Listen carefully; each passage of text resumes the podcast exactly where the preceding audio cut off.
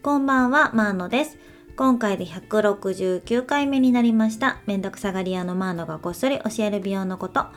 このチャンネルは美容業界10年以上の私が綺麗になる最短距離は自分の本質を正しく知ることであるということをテーマに様々なジャンルからそのヒントをお伝えしているチャンネルです。はい、ということで今日も始めていきたいと思います。先週金曜日にチャイ講座が無事に終了しました。と今週末もまだあるんですけれども、あのまあ、今週末は言っても3回目になるのでちょっとリラックスして挑めるんですがやっぱり最初ってちょっと緊張するんですよね。で話すこと決めててもなんか来られた方のね雰囲気だったりテンションだったりによって話す順番だったりとか内容を変えたりするので始まるまでやっぱいつもそわそわしてるんですよね。なので無事に終わってよかったなと思うと同時にですね今回結構直前にハプニングがあってハプニングというかあのもともと使う予定だった紅茶の葉っぱをですね変えたんですよ。あの完全に有機のものオーガニックのもので作りたいって思って材料をもう最後ギリギリにもう一回揃え直したんですよね。そしたらあの最初のレシピからですねだいぶ味が変わってしまってこんなに素材で変わるのかっていうぐらいもう何もかもが変わってしまったんですよ。でもうどうしようかなと思って、えーと、牛乳とかも全部変えてとかでレシピをですねほんと前日に一旦ゼロに戻すっていうもう振り出しに戻りましてでテキストも作ってたのも最後全部やり直しになったんですよ。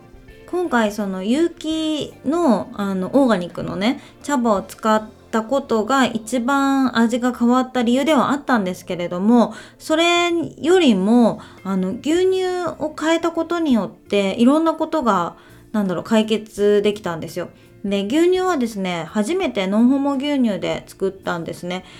ノンホモ牛乳って知ってる人は知ってるんですけど知らない人は何？ノンホモ？えみたいな感じだと思うんですよ。私は名前とその生乳に近いっていうことだけはしてたんですけど明確な違い？どういう製法なのかとかっていうのをちゃんと理解してなかったんですよね。でも味が一番インドの牛乳に近いなと思って前回前々回の時も牛乳めっちゃ探したんですけどその時はノンホモ牛乳があの近くで手に入らなかったこともあって諦めて。で私が手に入らないってことはあの来てくれた方が手に入らないじゃないですか。だから講座やっても牛乳が手に入りませんってなると困るので普通の牛乳でしてたんですけれども最近本当百貨店以外でもスーパーマーケットでもノンホモ牛乳取り扱ってるところが出てきたりとか少しあの流通が増えたのかなっていうこともあって今回はノンホモにしました。なんか材料でここまで変わるのかっていうのを目の当たりにした出来事でしたね。ただそのおかげで講座の中にそのオーガニックの話だったりノンホモ牛乳の製法の話だったりを入れることができたので結果的にすごく良かったなと思います。今週末の講座もねまた楽しんでいただけるようにちょっとだけバージョンアップしながらあのやっていければいいなと思ってます。はい。ということで本題です。今日はですね、クリスマスコフレ、クリスマスの限定商品のあのジル・スチュワートのリペアヘアオイルがめっちゃ良かったっていうお話をしたいと思います。この時期はね、もう毎年クリスマスコフレがもういろんなどこのブランドからも出ていて、もう全部可愛くて大体その色とかパッケージもそうだしポーチが可愛くて買ったりすることも多いと思うんですが皆さん何か買われましたか？私はですね結局メイク系とかデパコス系のものってその時テンション上がって買っても使わないことが多いっていうのを若い頃に多く経験したので基本的にはコスメでは買わないようにしてます。買うとしたらもうほんとアロマ系だったりとかヘアケア系かな？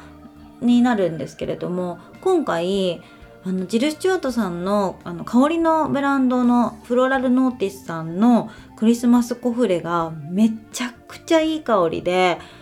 予約をね開始した時に一度香らせてもらってあの予約をしてたんですね。でどんな香りかっていうと私以前もね話したことあると思うんですけどパチュリがすっごい好きなんですよ。エキゾチックな香りというかバリーとかまあインドもそうなんですけどそれちょっとリゾート系のあのー、アロマトリートメントの時に選ばせてくれるような香り普通のアロママッサージの店だとあんま置いてない香りだったりするんですよ。でさらに言うと化粧品だったりとかボディクリームヘアケアにもあんまりそのパチュリュを主張したあの香りっていうのがないんですよね。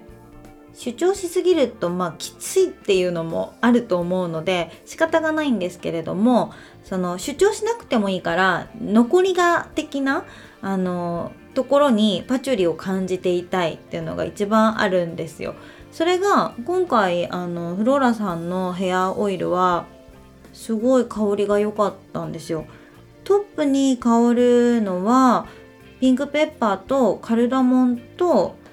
あともう一つがねタバナっていうヨモギと同じような種類のもので真ん中にある香りがローズとネロリとゼラニウムとサフランで一番下にあるのがサンダルウッドとパチュリとオリバナムなんですよね。でサンダルウッドとパチュリの組み合わせが最高に好きなんですけどこれを表面にズドンって出すとやっぱりちょっとアジア系の香りが、うん、主張しすぎちゃうんですけどフローラさんは上品にこのエキゾチックな香りを入れてくれててなんかお花な感じなんだけど最後こうふっと香る時にパチュリとサンダルウッドがあの残るっていうものだったんですよ。ほんとねなんか久しぶりにこうヘアオイルとかで欲しいと思ったものです。もう一つねパチュリの香りがあるあのヘアオイル見つけてたんですけどそれはあのレギュラー商品というかいつでも買える分だったので今回まあクリスマスのね限定だしっていうことでこっちにしてみました。ヘアオイルといってもかなりさっぱりというかあっさりとしたオイルで2層になってるんですよ。でそれを振ってあの混ぜてから髪に塗るタイプのものでドライヤーとかする前にあの塗って、まあ、リペオイルっていうぐらいですからね熱から守ってくれたりっていう感じです。でもちろん朝とかにやってもいいんですけれども私結構髪の毛がパサつくタイプなので毛先をまとまらせるためにがっつりオイルとかがっつりトリートメントまあたまにあのハンドクリームとかでもやったりするぐらいオイルというか重さが欲しいんですよ毛先に。でそういうタイプだとちょっと軽いかなっていう感じではあるんですけどオイルをねがっつりつけるとシャワー浴びた後みたいなこう濡れ感みたいなのが出過ぎちゃってそれはそれでちょっと嫌だったんですよねだからまあちょうどいいんじゃないかなっていう思ってるより多めには塗ってますけど塗りすぎたからといって香りがめちゃくちゃきつくなるわけでもないしそのベタベタするわけでもないのでかなりいい感じに使えてますで一瞬ねこうつけた瞬間はドッと香りがするんですけどなんかセットして外出てしばらく歩くともう香りが馴染むというかこう散るというかそんなにこう香水つけた後みたいなあの強さは残らないんですよね。で今回のはそのサフラン以外が全部天然の香りっていうこともあるのできつくないんでしょうね。だからすっごいこう周りの人にもほのかに香っていい香りだねって言われるぐらいなので結構おすすめですね。でヘアオイル以外もボディミルクだったりとかハンドクリームとかいろいろあるのでもうなんせねパッケージがめっちゃ可愛いんですよ。あのフローラさんはもう基本いつ買ってもいつ見ても可愛いんですけど今回のクリスマスのは私はだいぶツボでしたね。近くにある方は是非行ってみてください。今月の5日に発売だったのでまだ店頭にはあるとは思いますので、まあ、でもね限定なのでちょっと早めの方がいいかもしれないですね。で実は今回私予約はしてたんですけれどもあの予約を友達に頼んでたんですよ。そしたらその友達があの買っておいてくれてあの誕生日プレゼントにあげるよっていうことでいただいちゃったんですよ。もうサプライズでねもらったんですけどそれもめっちゃ嬉しくてもともと欲しかったものをあのもらえるっていうのだけでも嬉しいんですけどなんかねパッケージがめっちゃプレゼントって感じのパッケージなんですよね。だからそれでもすっごいテンションが上がりましたね。あとねこの香りは多分ねあげても喜ばれると思います。女の子から女の子にもいいですし男性からもありじゃないかなって思いました。まあ、フローラさんは他の香りも含めて大体女子が好きな香りだと思いますし何よりもパッケージがめっちゃ可愛いのでその香りがすっごい好みじゃなくてももらった瞬間のテンションはほぼほぼマックスに行くはずです。普通の女子ならね。だからもうすごいいいんじゃないかなと思います。実際に自分がもらってみてもめっちゃテンション上がったので絶対喜ばれると思います。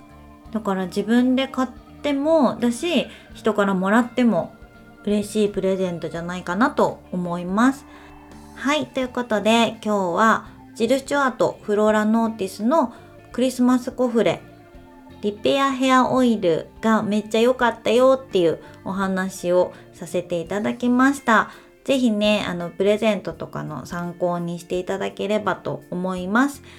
今日も最後まで聞いていただいてありがとうございました。このチャンネルがためになったな、面白かったなと思っていただけた方は、チャンネルのフォローといいねをよろしくお願いします。それではまたお会いしましょう。マーノでした。バイバーイ。